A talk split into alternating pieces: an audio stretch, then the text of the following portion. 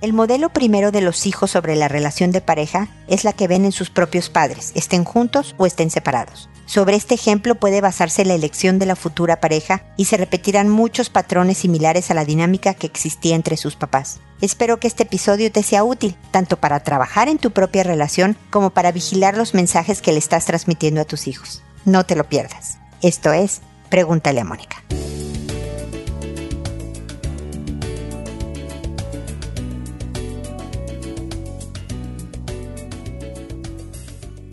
Bienvenidos amigos una vez más a Pregúntale a Mónica. Soy Mónica Bulnes de Lara, como siempre, feliz de encontrarme con ustedes en este espacio en donde les invito a hacerme consultas sobre em, su vida de pareja, sobre su vida personal, de trabajo, sobre su relación con hijos y otros familiares, etc. Saben que lo pueden hacer en www.preguntaleamónica.com en el botón de envíame tu pregunta, que de manera anónima yo responderé en este espacio y lo hago en este espacio y no respondiéndoles por correo, pues para llegar a más gente.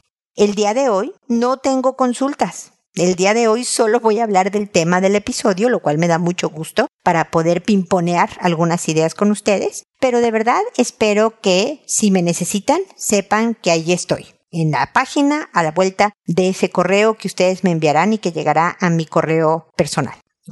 Entonces, el día de hoy estoy hablando del ejemplo que le damos a los hijos de acuerdo a cómo vivimos nuestra relación de pareja. Porque en todo lo que hacemos es impresionante cómo los hijos parecen tomar apuntes. Ellos no lo notan, nosotros no se lo decimos que lo hagan, pero nos usan de modelo siempre. Modelo de persona, modelo de pareja.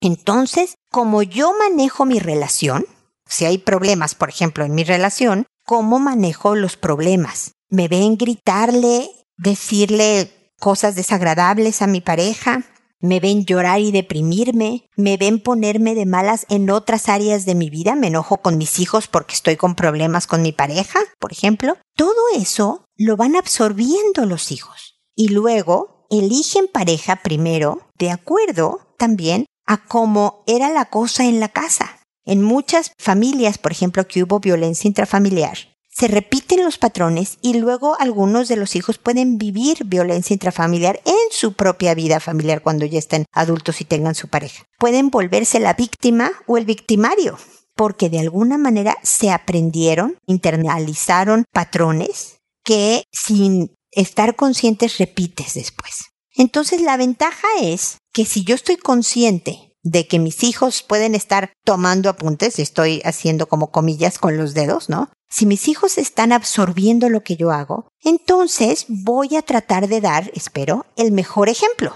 Entonces, cuando me enojo con mi pareja o nada más por la vida, trato de enojarme de la mejor manera, porque no se vale no enojarse, si no somos de hule, ¿no? En toda la vida hay enojos y es normal. Pero ¿cómo me enojo? Si es algo que es modelable, para bien o para mal. Entonces yo voy a estar en mi mejor comportamiento gracias a que tengo la conciencia de que quiero ser un buen modelo de vida. Entonces, si me voy a pelear con mi pareja, me voy a pelear de la mejor forma para modelarle a los hijos cómo espero que ellos vivan su vida. Y si voy a estar bien con mi pareja, lo voy a modelar también. O sea, una gran ventaja de los hijos es que nos hacen mejores personas, gracias a esa conciencia de querer dar un mejor ejemplo porque para que un hijo sea respetuoso, amable, deseoso de volver a intentar en una relación de pareja cuando haya problemas, todo eso es primero yo siendo esa persona. Más que decirle a los hijos, oiga, no griten cuando estén enojados o no digan groserías porque bla, bla, bla, yo lo modelo. ¿Se acuerdan que les he dicho antes? Papá, mamá, no puedo escuchar lo que me dices porque tus acciones hablan demasiado fuerte. Entonces las teorías son bien útiles, pero si no lo haces vida, no van a valer nada. Y tus hijos lo que van a absorber son más tu ejemplo que tus palabras. Entonces, qué bueno que tenemos hijos, porque gracias a que yo quiero ser este buen ejemplo para mis hijos, me voy a portar lo mejor posible, incluso o especialmente cuando hay dificultades. Porque esa vida es la que quiero que tengan mis hijos, que cuando tengan dificultades, este sea su comportamiento.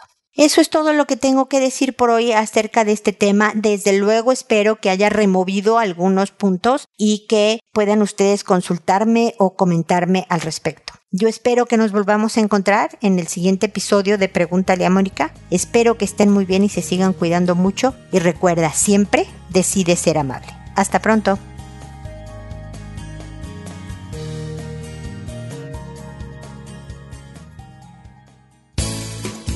¿Problemas en tus relaciones? No te preocupes, manda tu caso, juntos encontraremos la solución. www.preguntaleamónica.com Recuerda que tu familia es lo más importante.